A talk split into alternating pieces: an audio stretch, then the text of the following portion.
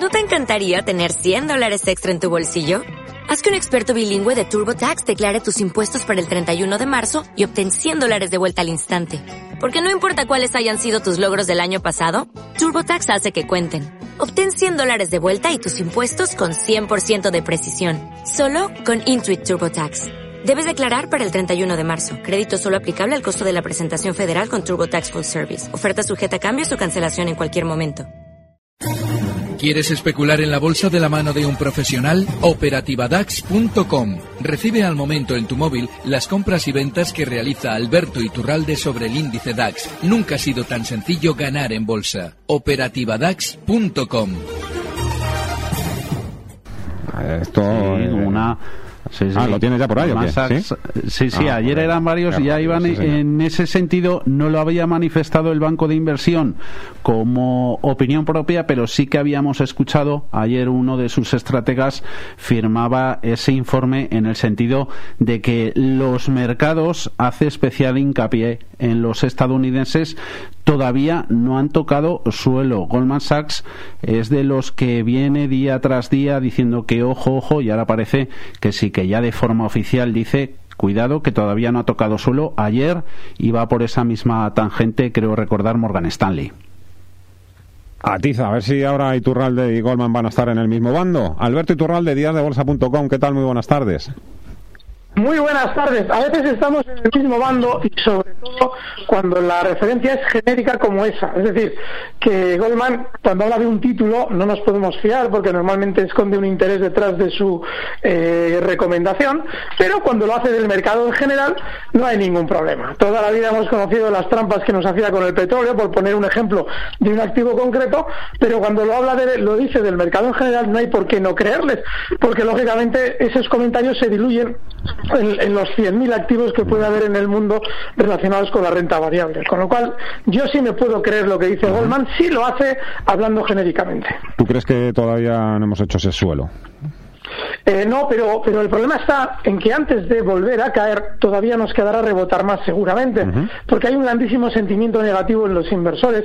Eh, fue tan eh, impactante esa caída de marzo, fue impresionante para todos los especuladores y hay una cautela enorme. Esa cautela se traduce sobre todo en estar a la espera de, bueno, voy a ver los toros desde la barrera para ver si puedo comprar. Claro, eso normalmente el mercado lo traduce en subidas sin los especuladores dentro y cuando ya se han realizado rebotes importantes aparecen las razones para comprar. Eh, por ejemplo, en este caso podría ser el hecho de que se empieza a decir que está controlado lo del coronavirus o que la economía no va a estar tan mal como nos habían dicho. Cosas de ese tipo que ahora en teoría están generando un gran miedo y que si las retiramos, por lo menos durante unos días del mercado, pueden hacer cambiar el sentimiento negativo que hemos vivido durante estas últimas semanas a positivo. Pero claro, eh, ponte ya con un índice IBEX, por ejemplo, en 7.500 puntos o un DAX en, en 11.500. Es decir, eh, lo más normal es que rebotemos algo más.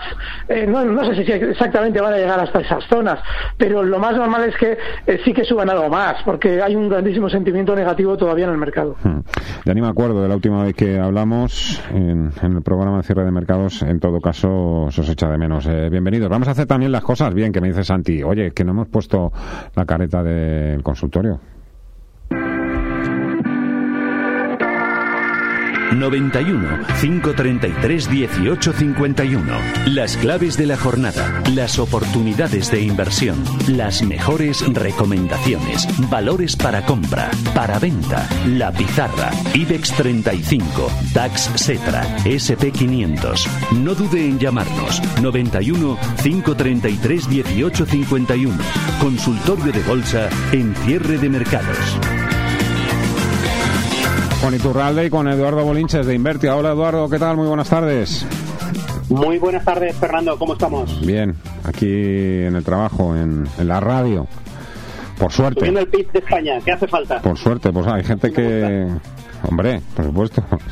Que hay gente que, que le encanta esto de las vacaciones pagadas, ¿no? Que está ahí como rezando de a ver si con un poquito de suerte me declaran a mí también sector no esencial y mi jefe así me tiene que pagar Buah, yo, dos yo estoy semanitas. trabajando como nunca. ¿Verdad? La verdad que estoy Hombre, trabajando como nunca. Y más Yo, la semana que me he tirado en casa, mm, no exagero, ¿eh? pero jornadas de 10, 11, 12 horas. Y dije, "Buf". me tengo que volver ya a la oficina, si me dejan. Te gano, te gano, Me te han gano más. Bueno, bueno, claro, pero que tú estás a, a mil cosas. ¿Y tú esto cómo lo ves, Eduardo? Pues yo lo veo, yo sigo mi, mi- mi hoja de ruta que, que escribí el 22 de diciembre, domingo, Vaya. un cuarto por ciento de mi liquidez el lunes 23 al IBEX, a valores del IBEX, al lunes siguiente eh, a valores USA, me fui.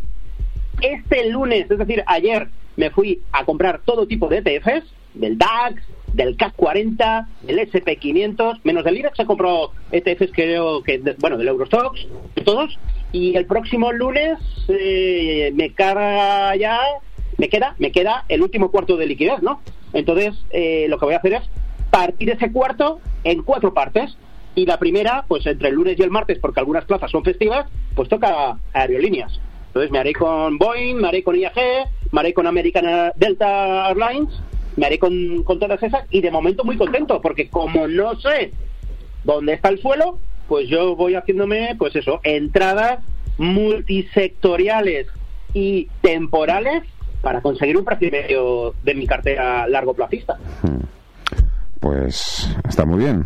Eh, hablamos de. Hablamos, vamos a hablar de niveles también. Iturralde, por ejemplo, DAX, SP. El SP hoy. ¿Esto por qué se ha desinflado un poquito? Porque ha llegado a zona de resistencias el SP, ¿eh? ¿Y tú? ¿Los Mm, en 2.700 y pico? ¿O no? Sí, en realidad eh, durante toda la caída eh, ha ido rompiendo a la baja niveles que en teoría eran soportes y que son zonas de control que siguen ahí. Entonces, claro, eh, en la subida tiene un auténtico campo de minas.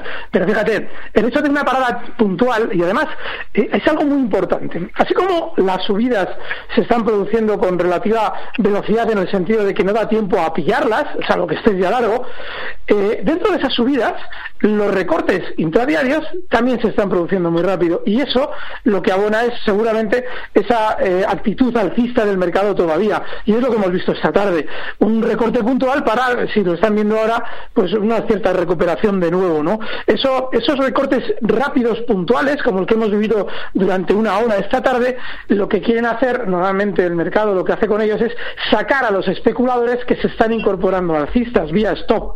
Con lo cual yo no le daría demasiada relevancia al recorte que hemos visto en el SP y en todos los demás sí tendría en cuenta que el SP tiene una resistencia ya muy fuerte en el nivel 2860 y está ahora mismo cotizando en 2736 todavía, con lo cual ese margen lo tiene, iremos viendo estos días. Entendido. Venga, vamos ya con la primera nota.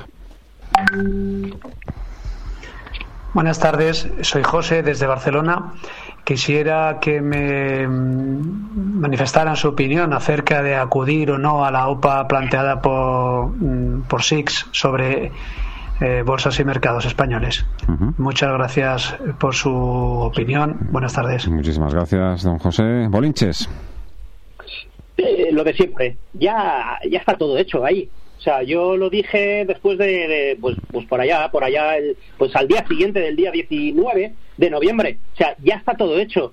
Te puedes, te puedes jugar a que hubiese habido una lucha entre otros operadores, Euronext. Sí, pero, pero ¿qué, ibas a rascar? ¿Dos, tres euros más? El pelotazo ya estaba hecho.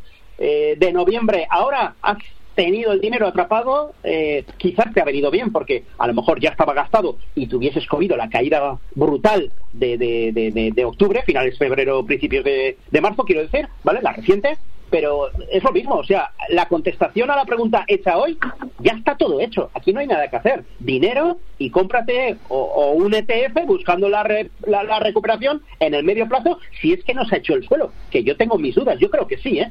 Porque volviendo un poquito, y si me permite, simplemente pues 90 vuelve, segundos. vuelve, vuelve, 30 claro que sí. 30 segundos. Mira, eh, quien tenga la posibilidad que se meta un gráfico de 5 minutos del futuro del SP. Y el que no, que se espere que subo la grabación y la veis. Ahí os lo pongo en arroba R Intereconomía para toda tu audiencia, Fernando.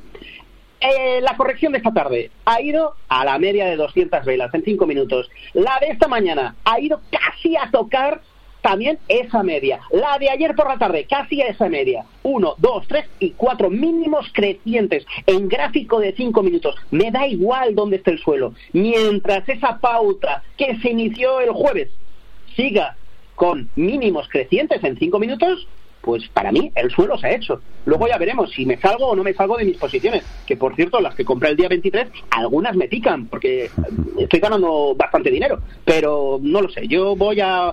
La idea original no, no quiero cambiarla, es largo plazista. Pero sí, me pica, me pica. Pero hay que seguir el gráfico de cinco minutos. Ya dejará de subir esto si tiene que dejar de subir. Tengo mis dudas, insisto. Eh, tenéis mogollón, como se dice vulgarmente, de llamadas y de notas. Venga, otra nota, por tira. Hola, buenas tardes. Soy Antonio de Málaga, que parece que estoy aquí en una jaula y ayer compré Resol a 8.44. A ver qué le parece a los analistas si sigue rebote, dónde debo soltarla. Gracias. Muchísimas gracias, don Antonio. Saludos a todos los malagueños. Repsol, ¿y tú?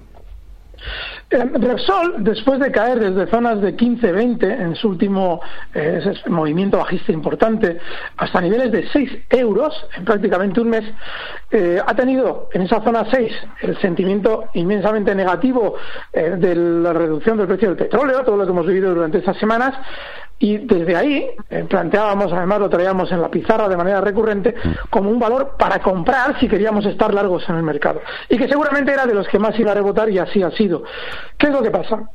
Repsol ya una vez que ya tiene un, recorte, un rebote, rebote, una subida importante desde mínimos, lo más normal es que vaya decelerando esa subida y sobre todo debería ya hacer desconfiar después de que ha subido un 43%, está en 8,46 hoy al cierre, debería hacer desconfiar el hecho de que ya empecemos de nuevo a escuchar noticias positivas. Hoy en Twitter me hacían llegar la noticia de que Repsol volvía de nuevo a la carga con descubrimientos de nuevos pozos de petróleo, que es la típica, una de las típicas estrategias de Repsol cuando tiene que vender títulos. Recuerden que los que manejan este título lo están ya empezando, si quieren, a vender por encima de un 43% de beneficio, con lo cual lo más normal es que Repsol todavía rebote más, eh, seguramente desde, los 8.46 donde está ahora llegue a zonas de 9.30, 9.50 y ahí encuentre más resistencia. Yo en el caso del oyente, si viera esa subida, liquidaría. Y por el contrario a la hora de colocarle un stop ahora en este valor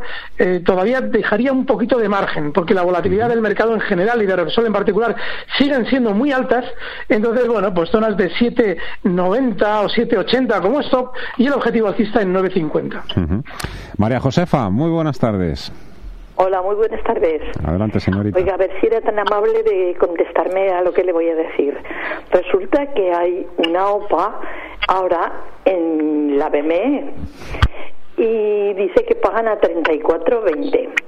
Pero yo estoy viendo que en el esto que lo sigo, pues esta no oscila de 33.20, 33.16 y mi pregunta era que si usted sabe si es que va a haber alguna otra OPA o a qué se debe todo esto, porque dice que si vamos al banco que nos lo podrían pagar a 34.20. Yo la verdad estoy un poco confusa. A ver si usted me aclaraba esto. Mm, claro que se lo vamos a aclarar, María Josefa. Bolinches, repita, por favor. Sí, he vuelto a la década de los 90 en un momento. Oye, vamos a ver. Eh, repito, está el negocio hecho, Josefa. Eh, las vendes en mercado a 33.20, el cierre de hoy, mañana como puedas, o te esperas y te las colocas en la OPA a cobrar de aquí de un mes. Pero yo, y hablo por mí, o más. Sí, yo creo, yo creo que más, Fernando, yo creo que mm, más. Mm. Para mí, y hablo de mí, yo prefiero tener el dinero hoy para gastármelo inmediatamente, bueno, gastármelo no, invertirlo en un ETF del SP500 o del DAX, ¿vale? Los dos índices más fuertes que hay ahora mismo. Bueno, también el, el Nasdaq, no nos olvidemos de él, ¿vale? Entonces, claro, es un coste de oportunidad brutal. No me espero yo a rascar un euro en un mes o dos. Eh, ni de coña, vamos, que no, que no, que ya, que ya, caja, ya está el negocio hecho. Que ya está, que ya está. Más notas.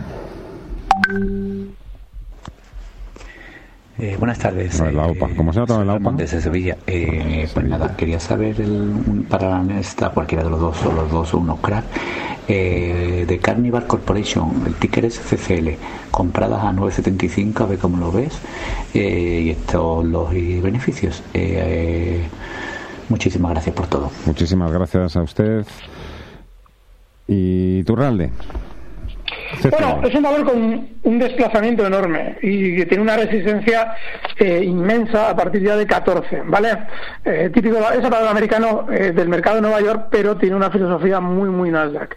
Con lo cual esa zona 14 yo desde luego tendría cuidado y bueno, pues enhorabuena, porque son precios tremendamente peligrosos en los que es muy difícil, sobre todo después de la gran caída que ha tenido en las últimas semanas, porque viene cayendo desde 50 hasta marcar unos mínimos en 9, vale, rebote por sobreventa, pero ojo, ¿eh? a partir ya de 14, 15, yo desde luego no estaría. Más notas. Muy buenas tardes, Fernando. Soy Javier de Madrid.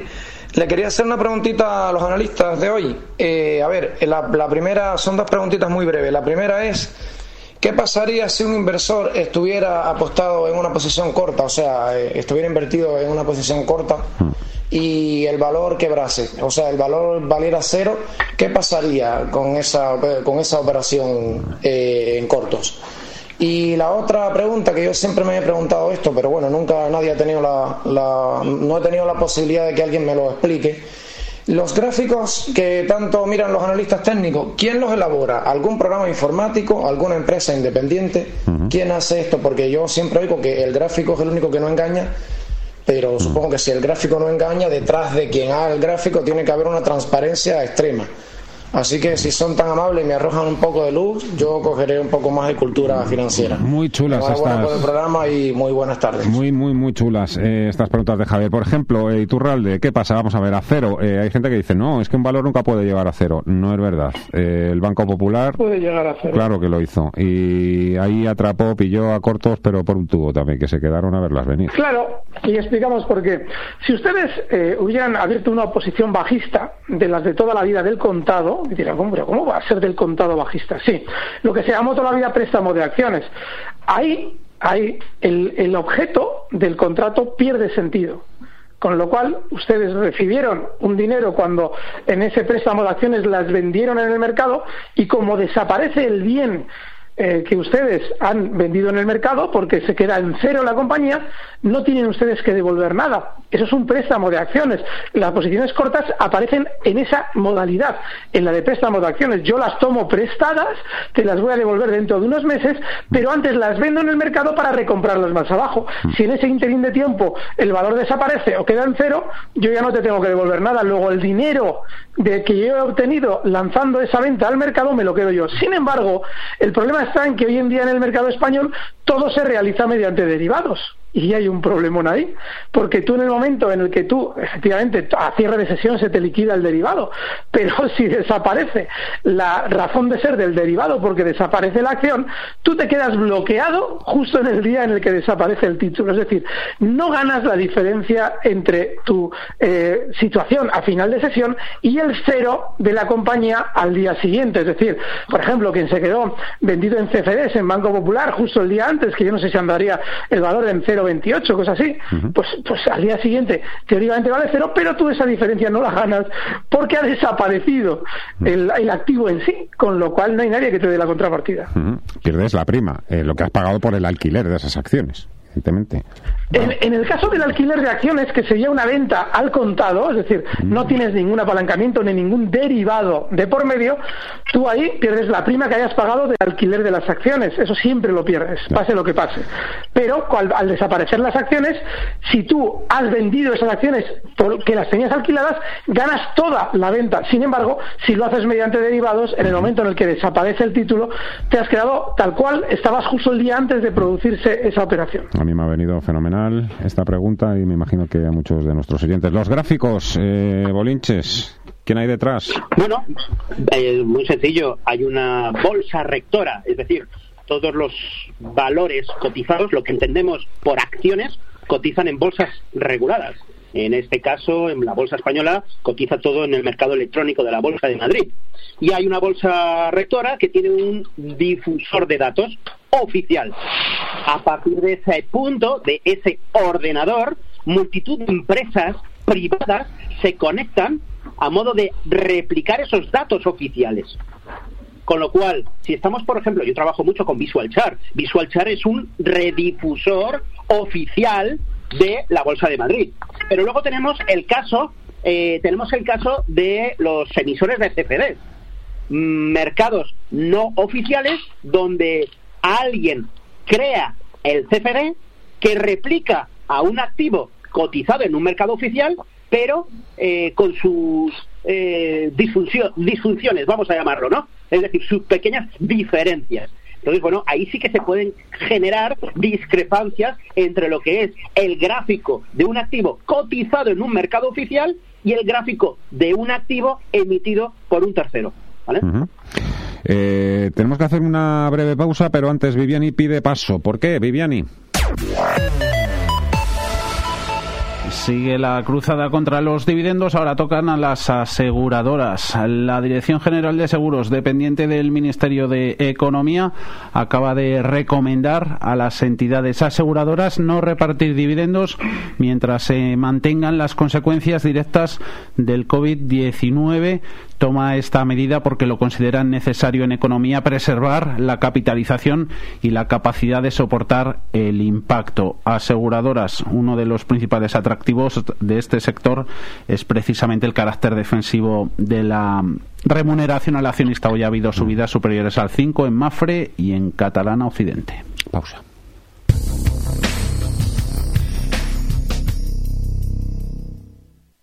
Escucha Radio Intereconomía Granada. Síganos online en www.intereconomiagranada.com. www.intereconomiagranada.com.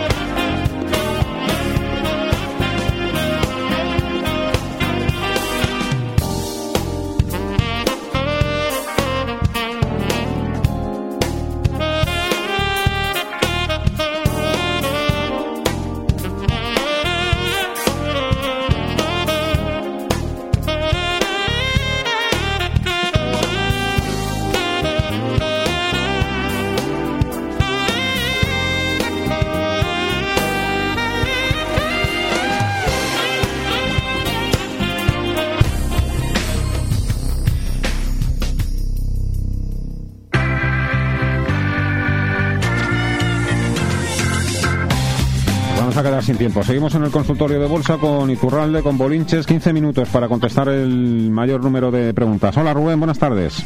Buenas tardes, Fernando. Vamos allá, eh, amigo. Mi pregunta era para Alberto Iturralde. A ver, eh, llevo una, una pequeña posición corta en, en OHL, la cual quisiera pues mantener hasta 3 céntimos a poder ser pero como ahora pues estoy comprando otras cosas eh, y veo que está rebotando y no quiero que me haga daño, pues oye, si eh, esto a mí gráficamente o técnicamente ya a mí es imposible de, analizar, por eso te pregunto. Eh, esto ya hay que analizarlo con la suspicacia, el carrito del helado, etc. Y por eso te lo pregunto a ti. ¿Crees que OHL puede tener desmadres alcistas pues a 3 euros y cosas así? En fin, esa es la pregunta. ¿Las aguanto o me las quito de encima? Gracias. Muchas gracias, Rubén. A vosotros. Vale. Hasta 3 céntimos, está bien. Está en 74 céntimos para que se hagan ustedes una idea. Bueno, eh, hay algo importante en OHL y es que eh, antes de llegar a 3 euros, que es una locura alcista que yo creo que no se va a ver en muchísimo tiempo, si es que algún día se llega a ver, tiene una zona clave en 0,80-0,90. Eh, más 0,90 que 0,80. Con lo cual, yo lo que sugiero es que, entendiendo que lo más normal es que por la gran sobreventa que ha tenido el mercado y el rebote que está protagonizando OHL desde niveles de por debajo de 0,50, concretamente 0,45, lo normal es que continúe rebotando algo más. Yo no estaría corto en OHL, pero sí que estaría ahora fuera del valor para engatillar o tener preparados cortos en niveles de 0,95, por ejemplo. Esa es una zona fantástica porque es probable que si el mercado tuviera que rebotar más de lo que la mayoría cree, como lo creo yo y creo que también de algún modo Eduardo también lo piensa, pues OHL, esto ya lo digo yo y no Eduardo, podría llegar a zonas de 0,90, 0,95, con lo cual tus cortos perderían mucho y te perderías sobre todo también la oportunidad de reabrirlos en esa zona 0,90, 0,95 que es mucho mejor. Más notas. Hola, buenas tardes. Me llamo Xavi, llamo desde Gerona y mi pregunta es para el señor Iturralde. Em, ¿Ve posible rebote en Prisa y en Grupo San José? Muchas gracias. Bueno, San José, eh, Bolinche, vete preparando tus Virgin Galactics y tus Teva Pharma porque también te bombardean con, con esas posiciones que tienes tu mercado americano. A ver, Prisa, San José. Quédate con una, Alberto.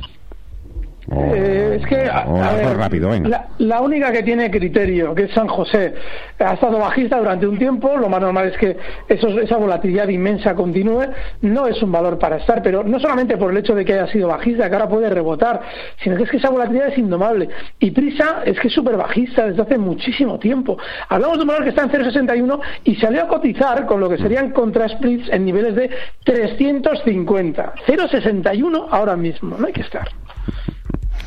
Eh, Virgin Galactic, Teva Pharma y los eh, dogs estos, los hot dogs estos que tienes tú de Estados Unidos, que ya no sé ni cómo... Bueno, vamos me a pierdo ver, eh, entre eh, tanto WhatsApp. Dime, Hay, hay dos tipos de cartera. La cartera Tata Dog. nos hemos tropezado con una bajada del 40% en un mes. Esto no lo vamos a volver a ver en la vida, un 40% en un mes. La última vez que ocurrió algo parecido Ojalá. fue eh, en verano del 98, la crisis rusa. Al BBVA y al Santander le bajaron un 60% en el mes de agosto. Pues sin duda fue una vuelta nube. Yo no sé si será una vuelta nube tácita como la del verano del 98, pero no debe ir muy lejos. Entonces, eso por un lado, hagamos una cartera, aprovechemos esta cosa tan inédita que ha vuelto a ocurrir después de 30 años y ahora vaya, bueno, de 20 años, ¿vale? Eh, O 23, y ahora vayamos a la cartera especulativa. Si queremos seguir especulando, es que todos los valores tienen el mismo comportamiento. Caída brutal, ¿vale? Reacción corrección, en el caso del SP ha sido ridícula, como es lógico, y ahora la clave está aquí, ¿no? En el caso de, Virgin Galactic, pues tenemos que ver cotizaciones de nuevo por encima de los 18-40 dólares para seguir con esta recuperación. Por supuesto que es una muy buena oportunidad. Este valor siempre tiene el doble rasero.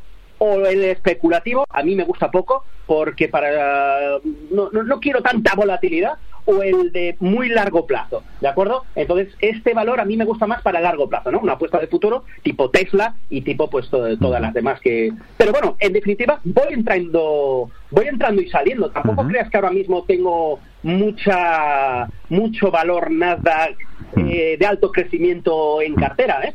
Eh, tengo Baidu en cartera eh, y, y poco más, ¿eh? Fastenal, es así, es así que me, me quiero hacer eh, de oro con ella, pero ahora mismo no tengo nada más en cartera que esas dos. Javier, hola, buenas tardes. No la tengo. Perdona.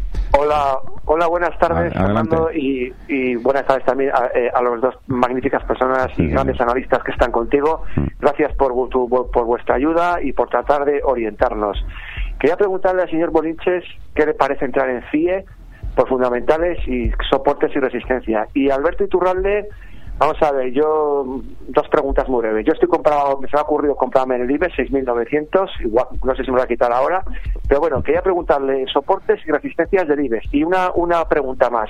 Ahora mismo, eh, ¿es legal, se puede, mm, es legal ponerse corto en el IBEX eh, con un derivado mercado MEF eh, futuro, lógicamente, a través de un banco español con sede fiscal en España, ¿es, es, eh, ¿es legal o no? Porque es que no tengo claro. Gracias, Muchas gracias, Javier. Y que, y que os cuidéis mucho. Muchas gracias, Saludos. amigo. Eh, empezamos por esto último, eh, soporte resistencia IBEX y los cortos. Eh, ¿Y tú? mm, eh, la- lo de los cortos no se lo puedo contestar, porque hice todo el día en Alemania, pero la zona de resistencia sí que le puedo decir que son, en el caso del IBEX, zonas de 7.600, hablando ya de una cierta amplitud, y en la, a la hora de buscar un soporte en los 6.700. Yo tendría en cuenta que ahora toca dejar amplios los niveles por la gran volatilidad que hay y creo que ha hecho buena compra independientemente de que viniendo, viniendo libres de 6.000, en teoría 6.900 se antoja eh, ya que has perdido gran parte de la subida, pero yo creo que está muy bien colocado. Soporte de resistencias, CIE, rápido, Eduardo, porfa.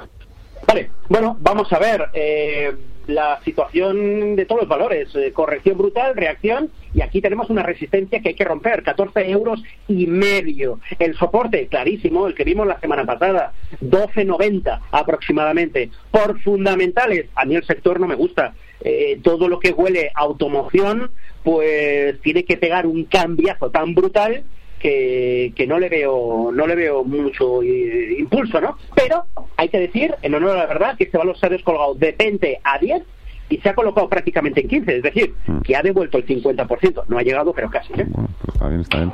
Más notas, venga. Otra llamada, venga, pues José. Hola, José. Sí, hola, buenas tardes. Muy buenas tardes, amigo. Adelante. Quería saber Telefónica cuándo paga dividendo, qué fecha y cómo está para entrar ahora. Ujú. Muy bien. Gracias, ¿eh? Perfecto, Bolinches.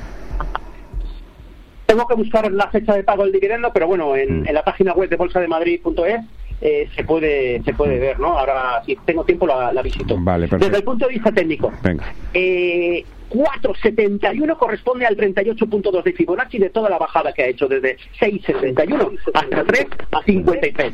Entonces, necesitamos ver cierres sostenidos por encima de ese 4,71 para seguir apostando por el valor. Lo está haciendo bien, ha respetado los cuatro, está clarísimo que ahí están cargando autocartera, pero a saco, ¿vale? Y de momento han salvado los muebles. No sé si habrá otra otra tentativa seria a perder los cuatro, pero que haya un mínimo en 3.50 y otro mínimo creciente en 4 es muy buena pinta de cara a futuros mínimos crecientes, cosa que quedará confirmada con reconquista del 471. A ver, otra cosa. De toda la lista que tengo aquí de compañías por las que preguntan los oyentes, por ejemplo, selecciono las que más se repiten. A ver, eh, Alberto, así vamos a darles un repaso rápido. Las que más se repiten son ACS, Nagas y Naturgy. Está también Inditex, que le sigue por ahí, AG también, pero sobre todo estas tres. Vale, el caso de ACS es el típico, típico del mercado español con una gran sobreventa. Ha llegado ya a un nivel clave, esa zona 20 euros, y ahora lo que tiene que hacer es probablemente lo mismo que van a hacer las otras dos, en Naturgy y en Agas, creo que era la otra que preguntaban. Es mantenerse un poquito mm, subiendo, pero con un poquito menos de velocidad. Eh, hay una gran sobreventa en el mercado en general, y eso abona seguramente más subidas, porque no hay sentimiento positivo, no hay eh, sentimiento comprador, pero ya subidas con más lentitud para que efectivamente aflore ese sentimiento positivo, pues eso, un 15-20% por encima de donde marcaban mínimos, con lo cual ACS, zonas de 22-23 seguramente las vamos a ir viendo durante las próximas semanas, y en el caso de Enagas eh, tenemos que eh, considerar seguramente zonas de 20 euros, están 19,11. A la hora de especular con Naturgy, la siguiente zona de objetivo alcista o de resistencia estaría rondando los niveles 18,50, está ahora mismo en 15,96. Ujú. Venga, una, una nota más, Paul. Eh, buenas tardes, eh, soy Ramón desde Sevilla. Eh, pues nada, quería saber el, un- para esta cualquiera de los dos o los dos o uno crack eh, de Carnival Corporation. El ticker es CCL, compradas a 9.75, a ver cómo lo ves. Eh, y estos los y beneficios. Eh, Este de, Se- de Sevilla ya, ya le hemos puesto. Paul, tienes más, ¿no? Tienes donde elegir, ¿no? Tira, pues Paul, elige. Muy buenas tardes, Fernando. Soy Javier de Madrid. Otra vez me vas a poner el mismo. A ver, a ver si es que estamos trampeando aquí un A ver si poquito. agotado. Tírame la Oye, pizarra, por Santi. cierto, Fernando, dime, dime, dime, Carnival- dime, Bolinches, dime. Vale, Carnival viene con un 19% de rentabilidad por dividendos, si no la, si no la nula, ¿eh? Pues no. Telefónica viene con 0,40, lo que pasa que hay que esperar 20 céntimos en diciembre de este año y otros 20 céntimos a cuenta eh, en el 2021, posiblemente en junio. O sea que queda tela ¿eh? para, para esperar dividendos Sí, de Telefónica. de momento, además, es una compañía que no se ha pronunciado sobre. Bueno, ha dicho que va a hacer un esfuerzo por pagarlos, ¿eh? Hombre. Ah, es lo mismo.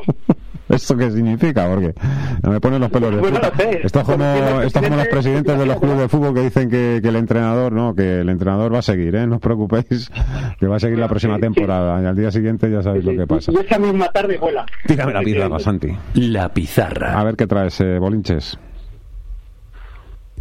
Feo, me fiáis. Me sigue gustando Bankinter, me tiro a por él. ¿Vale? Bankinter es un banco, lo sé, soy consciente.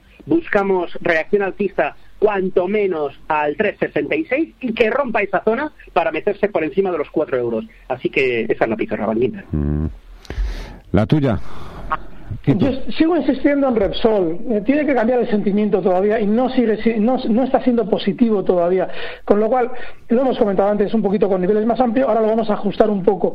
El estado estaría en zonas de 8 euros, cotiza en 8,46 y el objetivo alcista en 9,30, 9,50. Ujú.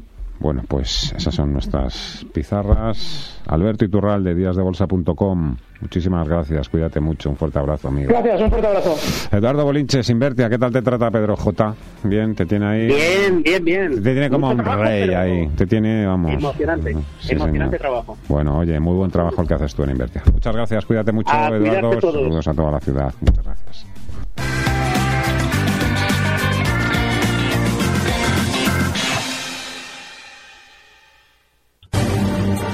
Recibe al momento las operaciones de Alberto Iturralde vía SMS en tu móvil. Operativa DAX.com.